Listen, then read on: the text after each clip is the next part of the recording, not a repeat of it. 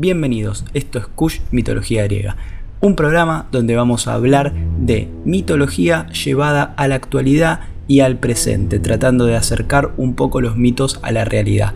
Si te gusta, podés seguirme en Instagram como Kush Podcaster y podés suscribirte a mi canal de YouTube con el mismo nombre. Si no te gusta verlo en video, también estoy en Spotify y me encontrás como Kush Mitología Griega. Bueno, hoy, como les adelanté, vamos a hablar del dios Hades, el dios del inframundo. En la mitología griega, Hades es el guardián de los infiernos, el señor del reino bajo de la tierra, el rey de los muertos. Es, en consecuencia, una de las divinidades más poderosas, solo cediendo poder ante su hermano Zeus y Poseidón. Tanto es así que los griegos no se atrevían a decir su nombre y por eso siempre buscaban sinónimos. La muerte siempre dio miedo. Debido a su papel de señor de los muertos, Hades rara vez abandona los infiernos para visitar la tierra, por lo que pocas veces se mezcla en los asuntos de los mortales. Solo en las contadas ocasiones en las que algunos héroes como Odiseo, Orfeo, Edipo tomaron la decisión de descender al reino de los muertos en sus viajes, encontramos a Hades involucrado en las grandes sagas de la mitología griega. Vamos a hablar de su nacimiento y su infancia. Hades es el hijo de Cronos y Rea, el titán Cronos, temeroso de que su propio hijo lo mate como decía la profecía, tomó la decisión de comerse a todos sus hijos a medida que estos iban naciendo, de modo que ninguno de ellos pudiera desafiarlo y arrebatarle el poder una vez llegado a la edad adulta. De este modo, el pequeño Hades y Poseidón fueron tragados por el poderoso Cronos. Sin embargo, Zeus, otro de los hijos de Cronos y Rea, consiguió sobrevivir gracias a un engaño de su madre, y al llegar a la edad adulta desafió y derrotó a su padre, liberando a todos los hermanos de las entrañas de Cronos. De este modo, Hades quedó libre y se unió a su hermano Zeus en su lucha contra los titanes para hacerse con el control del mundo en la guerra conocida como la Titanomaquia.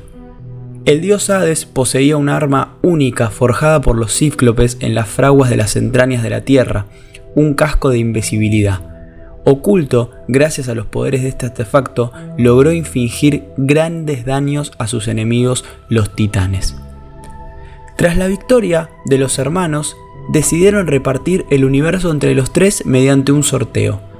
Zeus sacó la rama más grande y eligió los cielos, Poseidón salió segundo y eligió el gobierno de las aguas y los océanos, y a Hades, por sacar la rama más pequeña, le correspondió el mando sobre el mundo subterráneo lugar al que se dirigían las almas de los mortales tras su muerte. De este modo, el dios Hades se convirtió en el señor de los infiernos.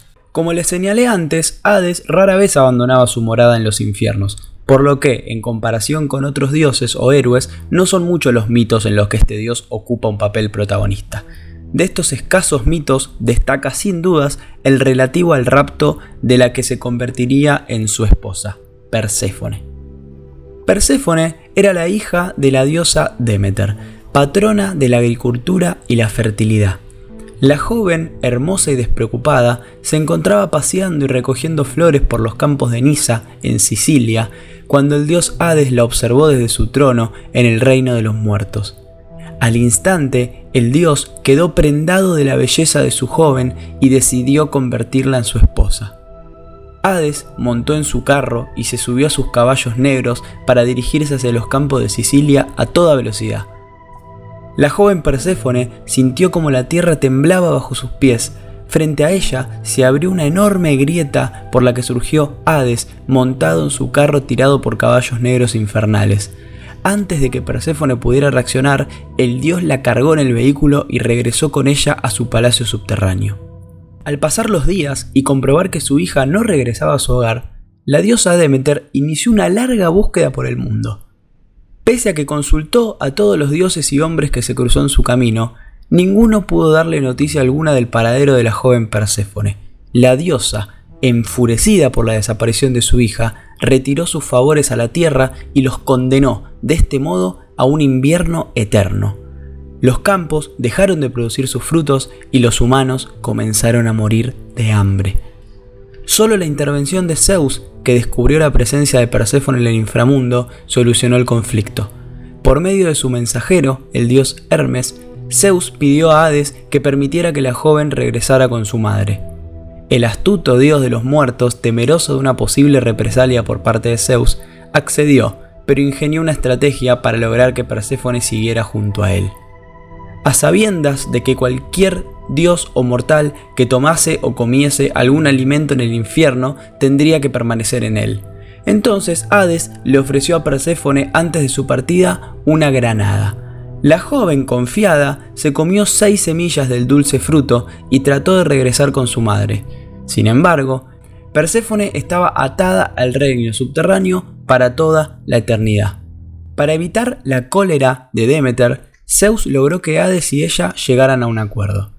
Perséfone pasaría en el infierno junto a su esposo seis meses, la cantidad de semillas que había comido, y regresaría a la tierra el resto del tiempo. Hades y Demeter aceptaron la decisión de Zeus. De esta manera explicaban los antiguos griegos la sucesión de las estaciones. Mientras Perséfone está junto a Hades, Demeter, entristecida por la ausencia de su hija, niega sus frutos a la tierra, produciéndose el invierno y el otoño.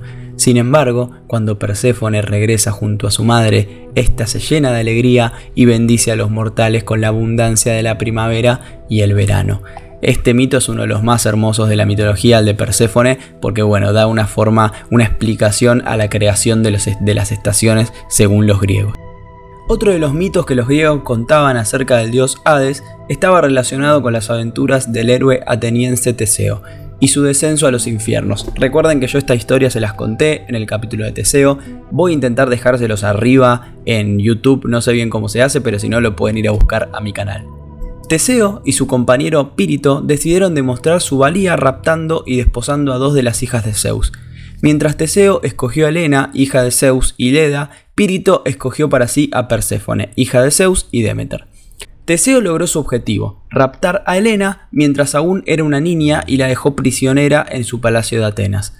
Tras esto, decidió colaborar con su amigo Pírito en la consecución del objetivo. Los dos amigos descendieron juntos al infierno para raptar a Perséfone. Sin embargo, el dios de los muertos conocía sus intenciones de raptar a su esposa, por lo que, fingiendo que les ofrecía una cálida acogida en su morada, les pidió que tomaran asiento en dos sillas. En el momento en el que los dos héroes se sentaron, enormes serpientes surgieron del suelo y se enroscaron en torno a los dos compañeros, aprisionándolos por siempre. Aunque Teseo fue posteriormente rescatado por Heracles en uno de sus doce trabajos, Pírito quedó atrapado en los infiernos, condenado por toda la eternidad por la impiedad de haber ofendido a un dios tratando de raptar a su esposa. El último mito que tenemos es el del poeta Orfeo. Tras perder a su amada Eurídice por la picadura de una serpiente, Orfeo desesperado decidió descender a los infiernos y suplicar al Señor de los Muertos que le devolviera el alma de su esposa. El camino a los infiernos no resultaba sencillo para un simple mortal. El poeta tuvo que convencer al barquero Caronte para que le ayudase a cruzar en su embarcación el río que separaba el mundo de los vivos del de los muertos. Y una vez allí, dormir con el sonido de su lira al gigantesco cancerbero, el guardián de las puertas del reino de las sombras. Tras superar estos obstáculos en su camino, Orfeo consiguió que el dios Hades le recibiera en su palacio. A sabiendas de que el rey del inframundo era implacable en lo relativo al destino de las almas, Orfeo decidió utilizar el único arma en cuyo manejo sabía una maestría absoluta, la lira. Con su canto y el sonido de este instrumento musical, Orfeo logró ablandar el corazón de Hades. El dios, conmovido por la belleza del canto de Orfeo, le concedió que regresara al mundo de los vivos llevándose consigo el alma de Eurídice. Sin embargo, le puso una condición al poeta. En su camino de salida de los infiernos no debía mirar hacia atrás en ningún momento o el alma de Eurídice quedaría para siempre encerrada en el mundo de los muertos. Pero Orfeo, cuando empezó a emprender su camino y estaba a punto de llegar, le salieron las dudas de si Eurídice estaba atrás de él siguiéndolo o no, y, desconfiado, miró hacia atrás un solo instante, solo para comprobar que Eurídice estuviera ahí, pero vio cómo su alma fue arrastrada de vuelta a los infiernos de una forma muy cruel. Hades había cumplido su amenaza. La joven permanecería en el mundo subterráneo por toda la eternidad. Aunque Orfeo perdió de este modo su oportunidad para resucitar a Eurídice, sus destinos volverían a unirse en el futuro. Tras su muerte, Orfeo volvió a descender al mundo de los muertos, donde pudo reencontrarse con Eurídice, de la que no se separaría jamás. Ahora vamos a hablar un poco de Hades y del inframundo. ¿Qué diferencia hay? El inframundo es a donde iban todas las almas. Y después teníamos el tártaro, que es a donde llevaban a las almas más, si se quiere, más criminales o más aturdidas, como puede ser la de Sísifo. Entonces, se creía que el dios Hermes guiaba a las almas a la laguna Estigia en el inframundo, momento en el cual el barquero Caronte los transportaba hasta las puertas del Hades por el río Estigia, donde Cerbero, el feroz perro de tres cabezas y cola de serpiente, vigilaba que las almas no se escaparan. Para pagar al barquero Caronte, la familia del fallecido ponía una moneda en la boca del difunto. Aquellos a los que no se enterraba o que no tenían cómo pagar al barquero estaban condenados a vagar por las orillas del río Estigia como fantasmas y no podían descansar en paz jamás. Esta creencia sugiere la naturaleza ambigua del Hades. No se trataba necesariamente de un lugar de tormento o de sufrimiento, sino que en muchos casos era sencillamente el lugar del descanso final del alma, eso era el inframundo. Al llegar a las puertas del Hades se decidía cuál era el destino final de las almas, juzgando sus actos en vida. Tradicionalmente los tres jueces de almas eran Minos, Radamantis y Eaco, conocidos por sus vidas honorables. Cuando se consideraba que un alma había llevado una vida especialmente buena, primero se la llevaba a beber de las aguas del río Lete para que olvidara todo lo malo, y luego se lo llevaba a los idílicos campos elíseos. Cuando se consideraba que un alma había llevado una mala vida, ésta caía en manos de las furias que la llevaban al Tártaro, el nivel más profundo del Hades, lo más parecido al infierno, era la zona más profunda y oscura. Aquí iban las peores almas, aquellas que habían ofendido a los dioses con su irreverencia, estaban condenadas al tormento eterno. Algunos ejemplos de tal castigo son Sísifo, condenado a empujar eternamente una roca cuesta arriba, que también hice un capítulo, voy a intentar dejarlo arriba, Tántalo, que nunca podía saciar su sed, Ocnos, que trenzaba una cuerda mientras un burro se iba comiendo al otro extremo, las hijas de Dánao, que tenían que intentar llenar un tamiz con agua, e Ixion, que estaba atado a una rueda que daba vueltas sin cesar. En el arte arcaico, esto para darle cierre y vamos con la realidad, en el arte arcaico y clásico de Grecia, Hades a menudo se lo representa como un hombre serio, con barba, un cetro, una horca que vendría a ser como un tenedor de dos púas, sentado en un trono de ébano y a menudo lo podemos ver con Perséfone a su lado y con su cariñoso perro Cerbero. Bueno, ahí cerramos la parte argumentativa de Hades. Esos son los mitos más conocidos del dios. Pero, ¿cuál es la similitud con la realidad de todo esto?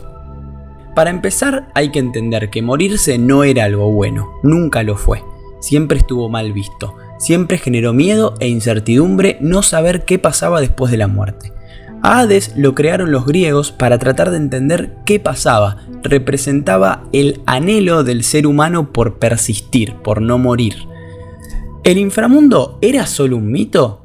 Bueno, hay arqueólogos que encontraron una caverna en Eleusina al noroeste de Atenas donde mencionaban a un dios y a una diosa, sin nombrarlos, y se decía que ese era uno de los portales a la muerte, un umbral entre los vivos y los muertos. En ese pueblo, en Eleusina, se estableció la única secta o sociedad obsesionada con la muerte. Se metían en la caverna para buscar un atajo al paraíso, y esto tranquilamente pudo haber inspirado el cristianismo, es decir, la vida después de la muerte. Este descubrimiento los ayudaba a calmar un poco la ansiedad y liberar el miedo a morir. En Grecia se sembraron las semillas entonces de un culto universal para derrotar a la muerte, el cristianismo. Por eso a veces decimos que los griegos fueron unos adelantados en todo. El Tártaro, ese lugar oscuro, triste, lleno de ríos con niebla, ahí donde si vas no volvés, ¿Pudo haber estado inspirado en un hecho real? La respuesta es sí. Hay un lugar llamado Diros que es una red de cavernas que corre bajo Grecia, un laberinto de ríos y cavernas que encajan perfectamente con la descripción del Hades. Recuerden que una cosa es el inframundo que es donde descansaban las almas, y otra muy distinta es el tártaro, que es lo más parecido a lo que hoy conocemos como el infierno. Ahora bien, se creía que los espíritus rechazados en el Hades se quedaban en este mundo atormentando a los vivos, como los fantasmas. Caronte, el barquero esquelético, trasladaba las almas por el río Estigia hasta el Hades. Era la representación del borde entre la vida y la muerte. No existía otro camino y si no tenías la moneda para pagarle, no pasabas. Es por eso que los familiares ponían una moneda bajo la lengua del muerto. Para que encuentren la paz en el Hades y más que nada para que el alma no atormente a los vivos. Esto tiene un acercamiento a la realidad también, porque hay arqueólogos que encontraron en Grecia figurines con manos y pies atados, encerrados en pequeños ataúdes grabados con maldiciones. De esta forma podías pedirle a los muertos que arruinen un negocio de alguien que competía contra vos, o podían lograr que alguien gane una batalla por sobre otra persona. Esas muñecas vudú eran colocadas en las tumbas de aquellos que menos probabilidades tenían de ser aceptados en el Hades, es decir, muertos sin descanso, muertos que se quedarían atormentados en las orillas del río Estigia por siempre, sin nunca ser embarcados por Caronte. En fin, lo último que tengo para decir de este dios es que Hades no es el villano que nos pintaron en, por ejemplo, la película de Hércules de Disney, que está como el supervillano, el malo de la película. La verdad que no, es un dios bastante amigable, es conciliador y realmente cumple con su trabajo por por el trabajo que tiene, no por ser el dios de los muertos, pero eso no lo hace un villano de la mitología e incluso compartió a su esposa de por vida para que esté seis meses con su madre y seis meses con él.